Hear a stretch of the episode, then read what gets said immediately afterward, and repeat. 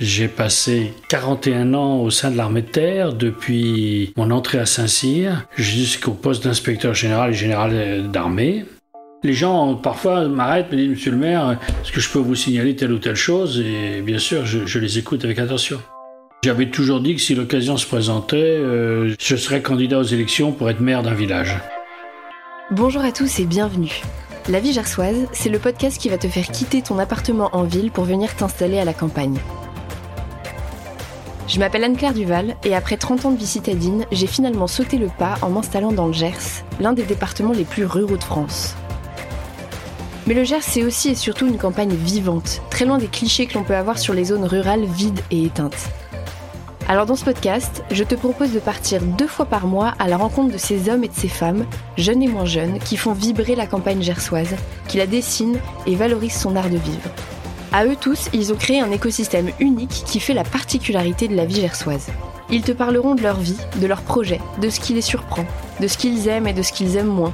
Tout cela pour que tu aies la vision la plus concrète de ce qu'est la vie dans le Gers et de manière plus générale de ce que peut être une vie à la campagne. Et pourquoi pas, toi aussi, oser un jour sauter le pas.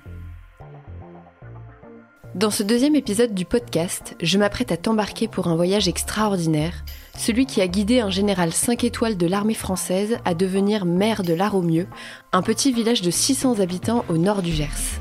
Cet homme, c'est Thierry Cambournac, dont le parcours de vie est une véritable épopée. Général 5 étoiles, ancien aide de camp du président François Mitterrand, responsable du budget de l'armée de terre et des trois armées, envoyé de nombreuses fois sur des théâtres d'opérations extérieures, Thierry Cambronac a servi la France avec dévouement pendant plus de 40 ans. Mais ce n'est qu'une partie de cette histoire extraordinaire. Car après des années de service dans l'armée puis six années dans le privé, Thierry Cambournac a fait un choix audacieux en s'installant dans le Gers et en devenant maire de Laromieux. Dans cet épisode, tu découvriras ce qui a motivé Thierry Cambronac à entreprendre cette transition incroyable. Tu exploreras les avantages et les défis de la vie en tant que maire d'une commune rurale et comment son sens du devoir et de l'engagement se sont épanouis dans ce nouveau chapitre de sa vie. Mais je ne t'en dis pas plus et je laisse à Thierry Cambronac le soin de te raconter son histoire. Bonjour Monsieur Cambournac. Bonjour. Je vous remercie mille fois de me recevoir à la mairie de La Romieux et de prendre euh, de ce temps. Est-ce que vous pourriez déjà vous présenter rapidement en une minute? Oui, bien sûr. Alors écoutez, euh, donc Thierry Cambornac, je suis le maire de La Romieux depuis trois ans et également vice-président de la communauté de communes de la Lomagne gersoise en charge du tourisme. Auparavant, j'ai eu deux vies. J'ai passé 41 ans au sein de l'armée de terre depuis mon entrée à Saint-Cyr jusqu'au poste d'inspecteur général et général d'armée. Euh, une carrière marquée par euh, de nombreuses opérations à une époque où c'était relativement rare. J'ai été engagé euh, deux fois au Liban, deux fois au Tchad, deux fois à Sarajevo. Et puis une dominante finance j'ai été responsable du budget de l'armée de terre, responsable du budget des trois armées, euh, responsable de la prospective de l'armée de terre. Voilà, donc deux, deux, je dirais, deux grandes lignes directrices. Et puis quand est venue l'heure de quitter les armées, euh, j'avais 60 ans, j'ai trouvé que c'était un peu tôt pour aller euh, cultiver mon jardin. Et donc j'ai travaillé pendant six ans dans l'industrie aéronautique, dans une très belle ETI française qui s'appelle aujourd'hui Satis et qui est quasiment, je crois, le numéro un mondial de la peinture et de l'étanchéité des avions. Très clair. Et alors, avant de, parler euh, un petit peu plus de, votre parcours, j'avais une, question. Comment est-ce que vous avez connu le Gers pour la toute première fois? Eh bien, de façon très amusante. En 1971, du moins dans l'année scolaire 72-73, je suis au lycée militaire de Saint-Cyr en, en maths P, en train de préparer euh, le concours de l'école de Saint-Cyr, et je partage ma chambre avec un garçon qui est né à Condon. Et à moi qui suis parisien, il raconte qu'il habite un département dans lequel il n'y a pas de feu rouge. J'ai cru qu'il se moquait vraiment de moi et qu'il me racontait des sornettes. Et puis, euh, à force, il me, il me vante les mérites de, du Gers. Il euh, habite pas loin d'ici et il, euh, nous sommes restés tellement amis qu'il m'a attiré dans ce département. Est-ce qu'il n'y avait vraiment pas de feu rouge à l'époque? Oui, c'est exact. Bon, la deuxième raison, quand même, c'est que euh, au cours de ma carrière militaire, nous avons vécu trois fois à Montauban. Nous y avons passé dix ans au total. Et donc, euh, une grande, grande partie de nos amis habitent le sud-ouest, que ce soit le Tarn-et-Garonne, le Lot-et-Garonne, le Gers, l'Ariège. Et donc, on a, quand on a voulu avoir une maison à nous, on a cherché dans toutes ces régions et finalement, on a atterri à la Romieux. Et ça fait combien de, temps, du coup, que vous êtes à la Romieux? Alors, nous avons acheté notre maison en 1995. Donc, vous voyez, euh, on approche de la trentaine, pas tout à fait, on en est à 28 ans.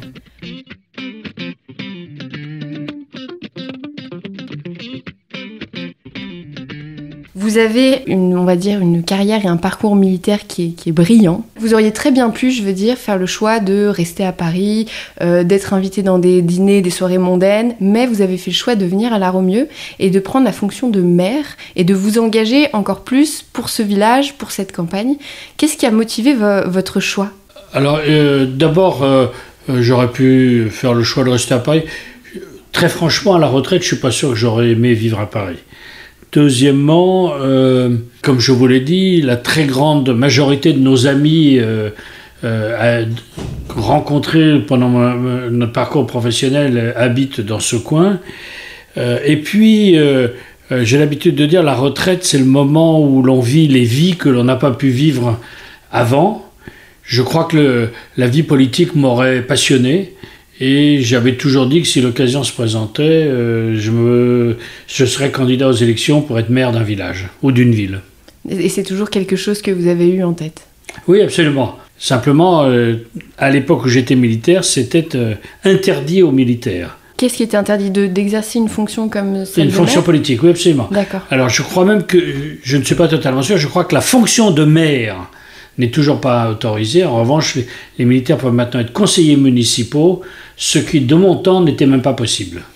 Alors, une question m'est venue, euh, c'était hier, j'ai lu un article dans la presse qui parlait de, des maires de campagne et des maires dans la ruralité, qui expliquait que beaucoup de maires, des, jeunes et des moins jeunes, sont aujourd'hui, euh, on va dire, un peu désespérés par leur fonction. Ils ont l'impression qu'ils font que de l'administratif, ils se sentent un peu déconnectés vraiment des réalités terrain et beaucoup jettent l'éponge. Quel regard, du coup, vous posez-vous? Quelle est un peu votre opinion là-dessus? Alors, euh, la vie de maire d'un petit village de campagne est rendue complexe par effectivement la difficulté de l'administration et des obstacles euh, à surmonter pour euh, réaliser quelque chose. Le problème, c'est que dans un village comme la Romieux, 575 habitants, il y, a plus petit, hein, le maire dispose d'une secrétaire de mairie, quand, comme la mienne, elle est extrêmement professionnelle, euh, c'est un, une aide considérable. Euh, dans, des petites, dans des communes plus petites que la mienne, où généralement la, secrétaire de mairie vient un ou deux jours par semaine, elle n'a même pas le temps d'aider le maire. Mm. Deuxièmement, les ressources euh, financières d'une commune sont limitées. et vous ne pouvez rien faire dans votre commune si vous n'êtes pas allé à la pêche, aux subventions auprès de l'État, de la région, de l'Europe, du département, de la communauté de communes, et, voire même des fondations, et j'en passe et des meilleurs. Et euh, chacune de ces demandes de subvention suppose de compiler un dossier euh, complexe, long, différent à chaque fois. Donc cela rend la vie de maire extrêmement complexe. Ceci dit, voilà, se passionner pour euh, mener à bien des projets, euh, ça reste euh, une motivation extrême.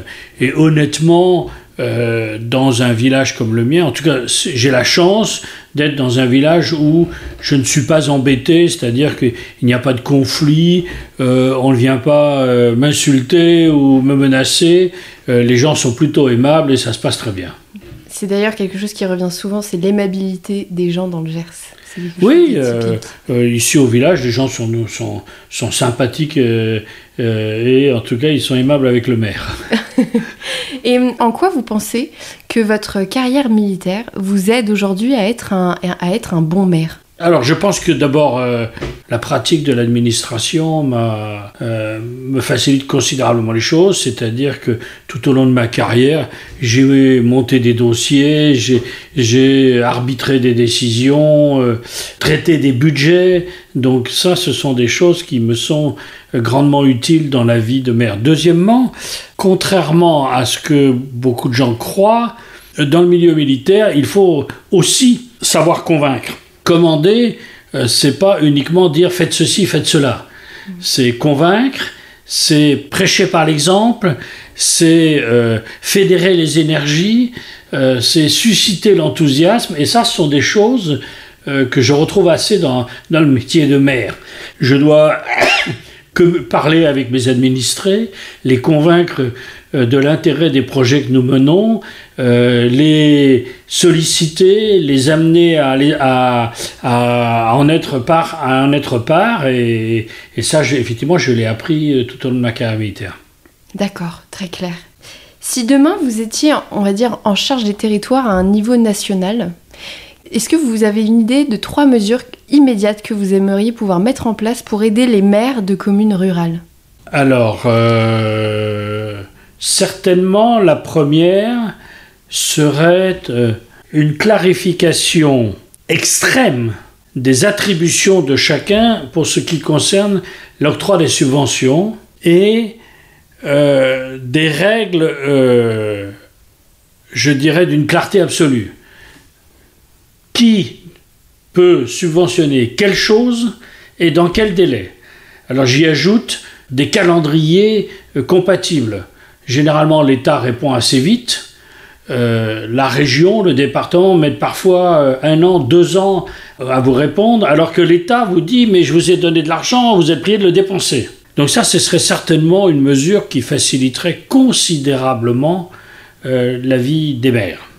Il y a une mesure qui, à mon avis, serait d'une simplicité biblique et qui, et qui faciliterait la vie de tout le monde c'est qu'on autorise une mairie à régler elle-même euh, les dépenses jusqu'à un certain niveau. Il est quand même incroyable que pour payer 5 euros, même 1 euro, je dois recevoir une facture, la certifier, la, mettre sur Chorus, qu'elle soit traitée par le, comptable euh, qui siège à, à Lectour et mandaté. Ça n'a aucun sens. Euh, on me donnerait une carte bleue en me disant vous êtes responsable sur vos deniers, je payerai avec la carte bleue, bien sûr je fournirai le justificatif, mais on, économiserait du temps de travail pour tout le monde. La dernière, c'est euh, de donner aux maires une capacité d'action euh, face notamment à l'immobilier, je dirais mort. Euh, les maisons euh, qui sont à l'abandon, les maisons qui sont perpétuellement vides, ce sont dans nos villages voilà, des handicaps considérables. je n'ai pratiquement plus de terrain à construire sur la Romieux, mais j'ai tout un certain nombre de maisons qui pourraient être réhabilitées si les propriétaires voulaient bien euh, les mettre sur le marché plutôt que de les laisser dépérir. Ça veut dire que vous avez des ruines qui appartiennent à des gens mais dont personne ne fait rien Même pas des ruines, des maisons même. Donc des maisons. Des, maisons qui, bien sûr, demandent à être restaurées, mais des maisons qui, qui sont encore parfaitement habitables, qui sont vides. Euh, les gens attendent probablement que les arbres montent au ciel et qu'elles valent encore plus cher. Mais ce faisant, euh, ils brident euh, la vie communale, ils empêchent le développement économique. Euh, et si ça se trouve, ils se débrouillent pour pas payer de taxes foncières parce qu'ils n'ont pas mis de compteur de gaz d'électricité et d'électricité. Donc voilà, il faudrait que le maire puisse avoir une action dans ce domaine.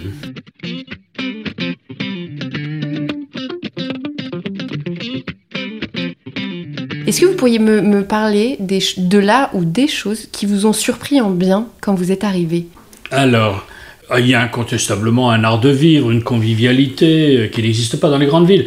Avant d'arriver à la Romieux, j'ai vécu six ans à Toulouse et, les 15 ou 20 dernières années de ma carrière à Paris. Euh, il n'y a évidemment pas cette convivialité euh, que l'on trouve au village.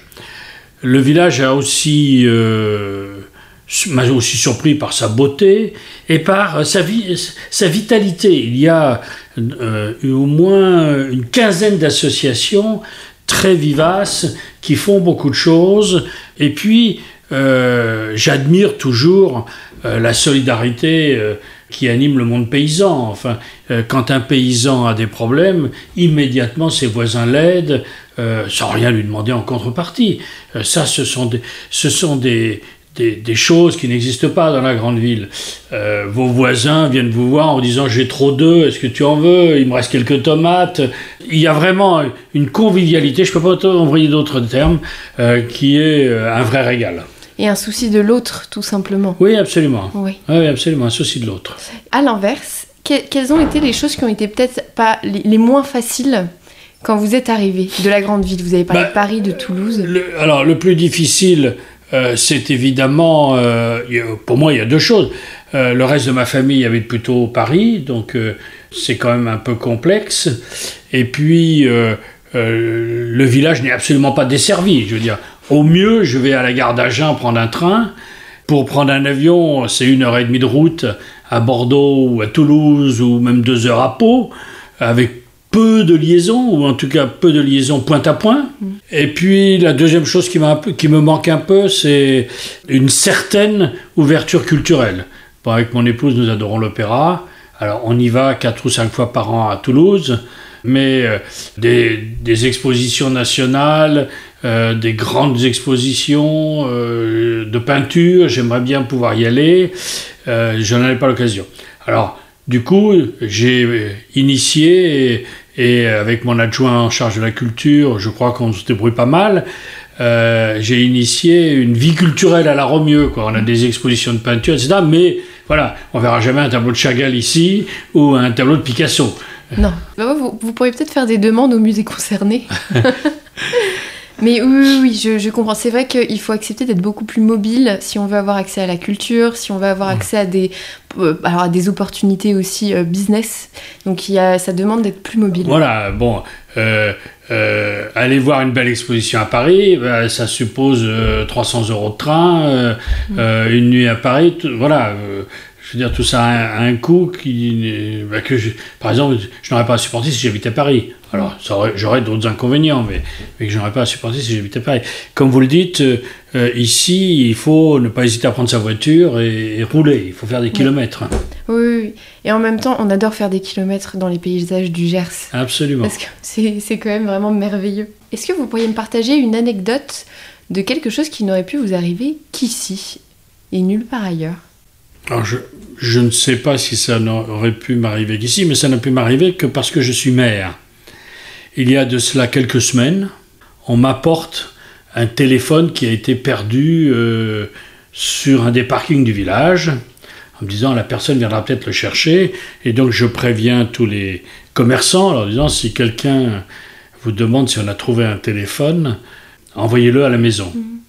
Et quelques jours après, on sonne chez moi, mon épouse ouvre la porte et me dit euh, Thierry, c'est un monsieur qui vient chercher le téléphone. Est-ce que je peux lui donner? Je lui dis Attends, attends. En parlant de téléphone. Oui.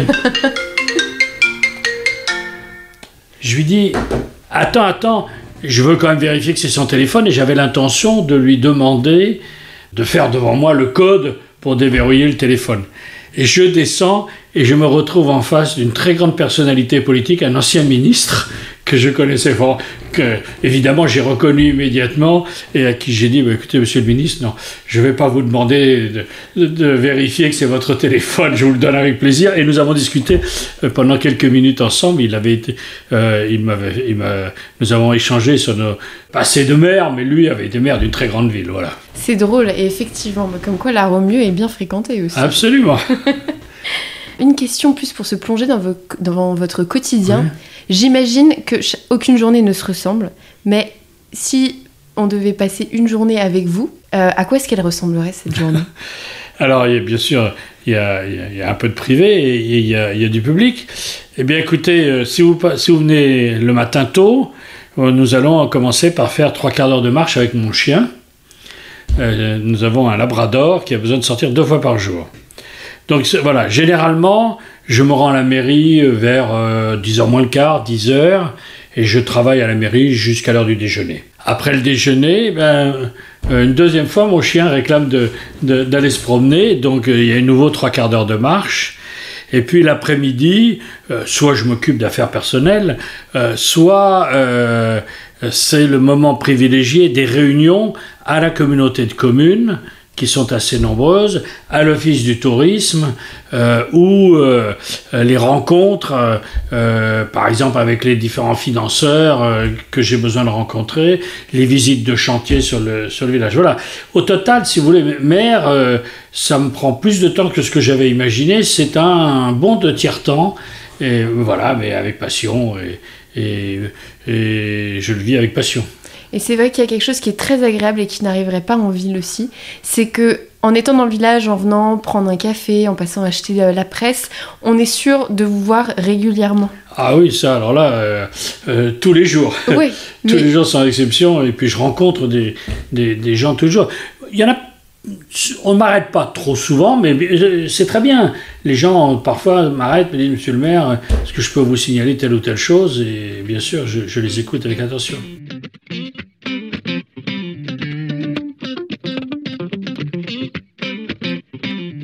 Quel conseil vous donneriez à des, à des personnes qui vivent actuellement en ville et qui auraient le souhait de s'installer à la campagne? Tout dépend effectivement euh, de l'âge des gens euh, qui feraient ce choix. Si je prends par la fin de vie, euh, au moment de sa retraite, se transplanter de la grande ville à la, à la campagne n'est pas si facile que ça.